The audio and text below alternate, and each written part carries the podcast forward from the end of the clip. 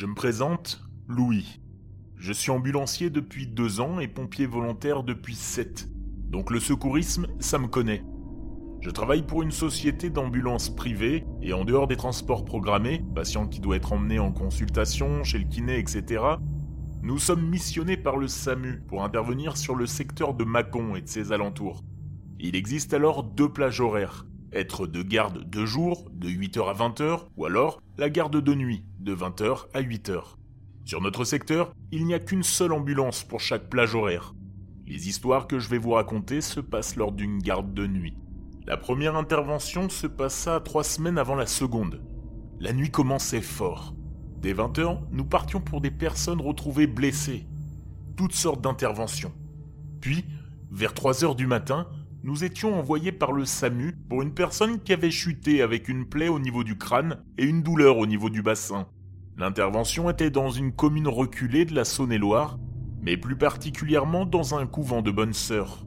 Avec ma collègue, Elisa, nous y étions déjà allés auparavant. Un couvent particulier fait de plusieurs bâtiments entièrement en béton, tout en haut d'une colline.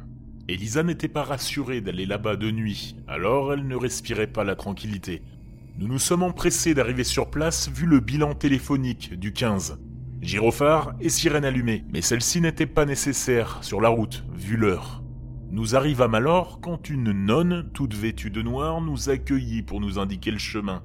Elle nous escorta alors jusqu'à la chambre de la personne, tout en nous expliquant qu'elle était la seule à avoir entendu la chute de la bonne sœur et qu'elle n'avait pas voulu réveiller tout le monde pour cela.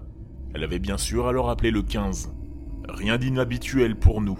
Sur le trajet, ma collègue et moi remarquions quelque chose. Malgré la faible lumière des anciens néons qui éclairaient ce long couloir blanc, nous n'arrivions pas à discerner le visage complet de la nonne, nous apercevions seulement sa bouche et son nez, mais jamais ses yeux et le reste du visage. Bizarre. Nous n'en tenions pas compte sur le moment, faisant passer cela sur le compte de la fatigue, de la tenue de la nonne et de la noirceur du couloir très peu éclairé. Enfin, au bout de cinq longues minutes de marche, avec tout le matériel, nous étions enfin arrivés devant la chambre, et la bonne sœur était toujours au sol. Nous nous empressons de la prendre en charge soigneusement. La nonne, elle, était figée derrière nous. Au moment de la placer sur le brancard, nous entendons soudainement un hurlement horrible provenant du couloir derrière nous.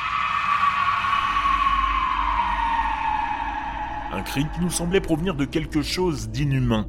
Cela nous glaça le sang, et nous restions figés pendant une bonne minute qui semblait durer une éternité.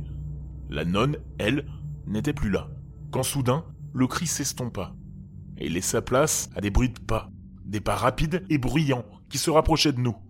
La peur s'installa. C'est alors que nous voyons une dizaine de nonnes débarquer, surprises de nous voir dans la chambre de sœur Raphaël, nous demandant ce que nous faisions avec elle. Nous leur racontons donc toute l'histoire, qu'une nonne, vêtue entièrement de noir, nous a appelés pour aider sœur Raphaël, et qu'elle n'avait pas voulu réveiller tout le monde. Nous fûmes pris de stupeur quand elles nous ont révélé qu'il n'y avait aucune nonne ici, vêtue entièrement de noir.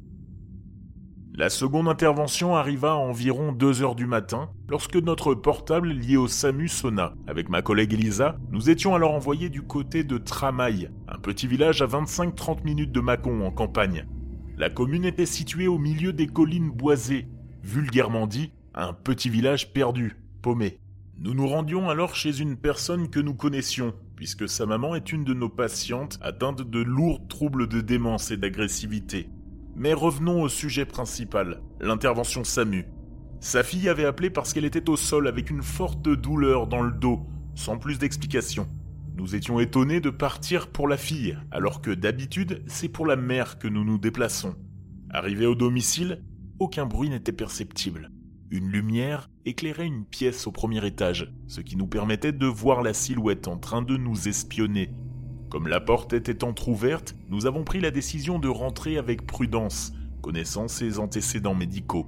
En arrivant dans le salon, nous voyons tout de suite la fille, toujours au sol, allongée dans une mare de sang, nous suppliant de l'aider. Nous avons commencé à la prendre en charge en lui posant plusieurs questions et en examinant son dos. Lorsque nous avons décollé légèrement le dos de la fille, nous aperçûmes une tache de sang sur son pull, nous avons enlevé les couches d'habits de celle-ci afin de mieux visualiser la plaie, et d'alors mieux la soigner. Nos regards se sont croisés, avec la même question en tête. Qu'est-ce qui a bien donc pu se passer? Nous sommes face à une plaie sanguinolente qui semblait être provoquée par un couteau de cuisine ou une autre arme blanche.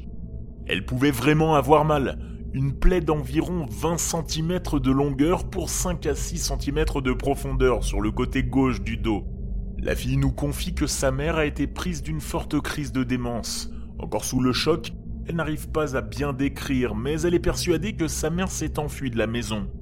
Nous prenons alors la décision d'appeler au plus vite les forces de l'ordre afin de pouvoir la retrouver. Mais le téléphone du travail ne captait pas ici.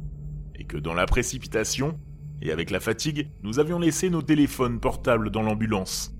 Ma collègue coura alors jusqu'à l'ambulance tandis que je continuais de prendre en charge la fille afin de la préparer au transport jusqu'aux urgences. Mais, du coin de l'œil, je semblais apercevoir une lame sous un des canapés. Quelques minutes passèrent, puis j'entendis le bruit de la porte se claquer et les pas d'Elisa se rapprocher. Elle se posta derrière moi. Je demandai alors à Elisa de me passer d'autres compresses, car le saignement ne s'arrêtait pas. Mais à la place, ce que j'ai entendu m'a fait froid dans le dos. Ce n'était pas Elisa.